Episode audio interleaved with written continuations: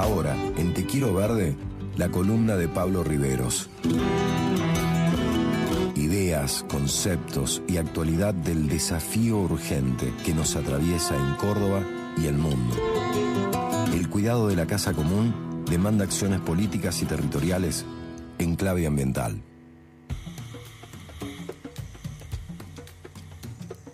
Víctor, querido, ¿cómo te va?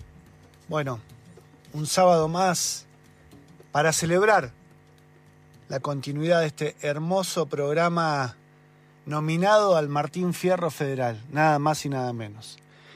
Pero bueno, faltando ya dos fines de semana para las elecciones, eh, esta es una última columna en modo electoral antes del 22 de octubre.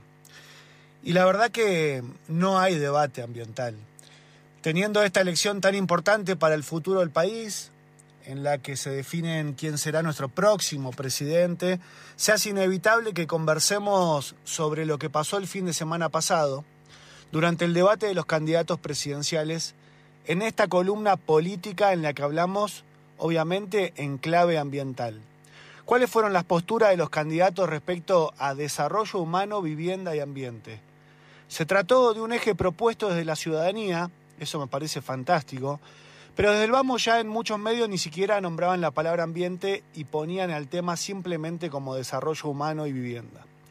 Más allá de ser temas que están ligados, ningún candidato ni candidata profundizó sobre el derecho al hábitat, como nosotros preferimos nombrar a estos conceptos. Solo dos candidatos hablaron sobre el tema de ambiente y expresaron algunas palabras relacionadas a la realidad y a las luchas que se vienen dando en los territorios de la Argentina. Sergio Massa fue quien habló de la Casa Común, mencionó el ambiente como parte del desarrollo o de un proyecto de desarrollo de nación, y después, obviamente, la candidata Miriam Bregman especificó algunas cuestiones concretas que tienen que ver con el litio, con las fumigaciones con agrotóxicos y con cuestiones más puntuales de la lucha socioambiental. Fueron los únicos candidatos, candidata, que hablaron del tema, el resto directamente esquivó la pregunta, lo evidencia que no tienen ninguna propuesta ni sobre ambiente, ni sobre viviendas, ni menos todavía sobre desarrollo humano.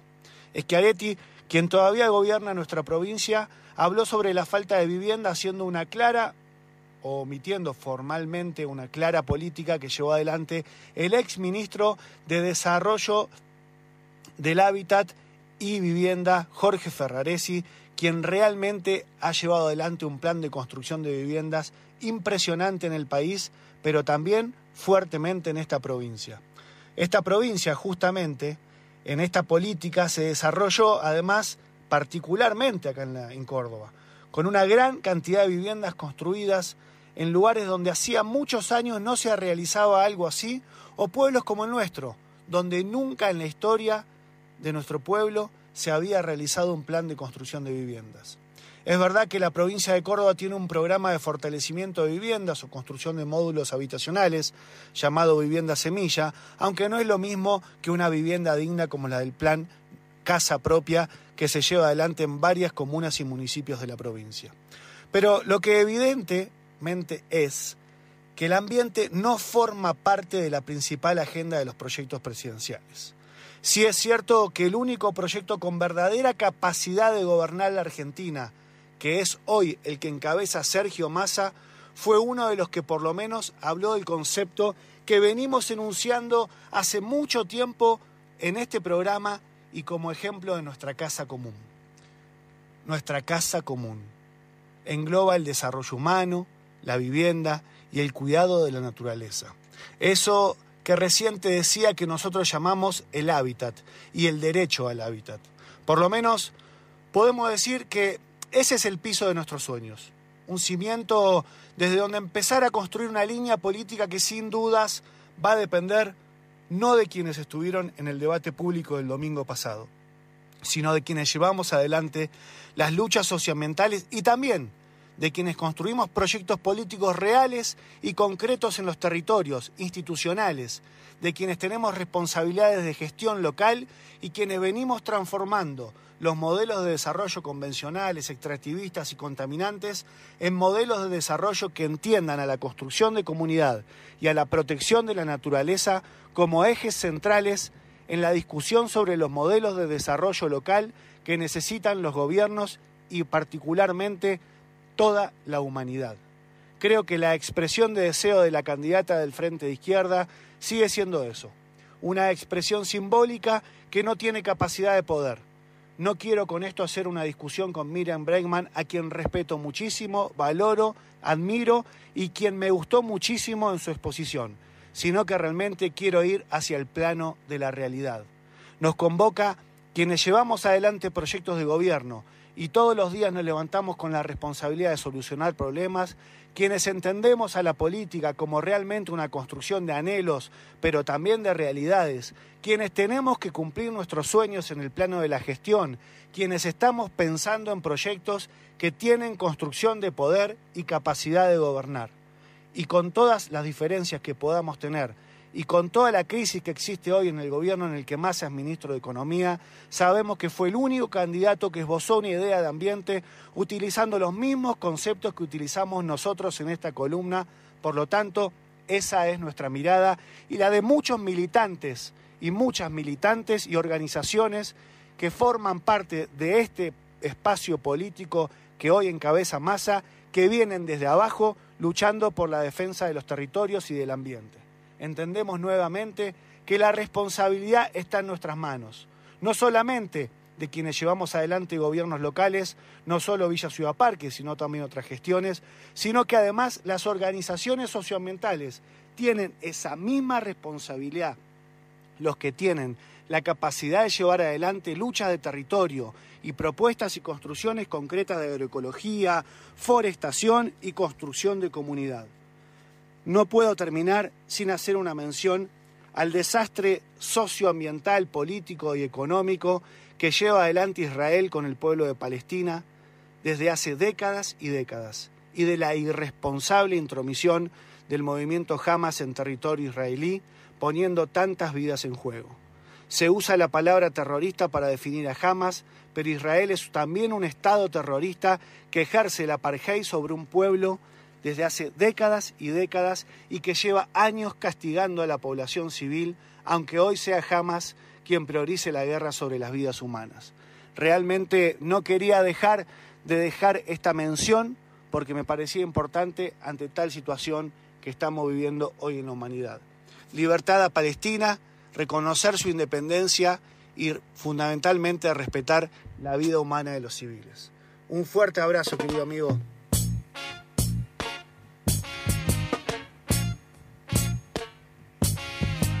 Until the philosophy which hold one race superior and another inferior is finally and permanently discredited and abandoned. Everywhere is war it's war. That until they're no longer first class and second class citizens of any nation,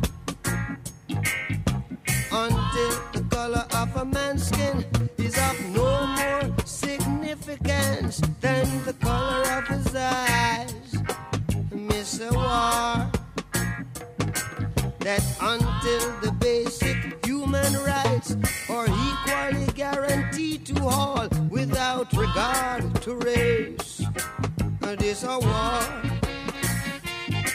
that until that day, the dream of lasting peace, world citizenship, rule of international morality will remaining but a fleeting illusion to be pursued but never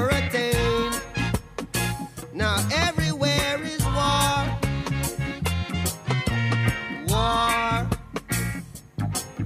And until the ignoble and unhappy regime that hold our brothers in Angola, in Mozambique, South Africa, subhuman bondage, have been toppled utterly destroyed.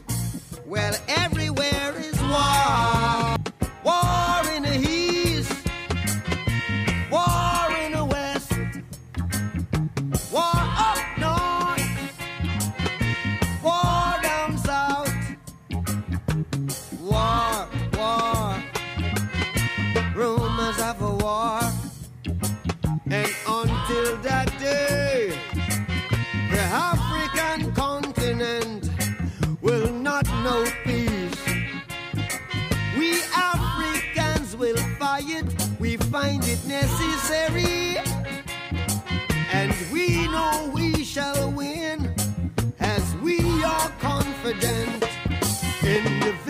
yeah.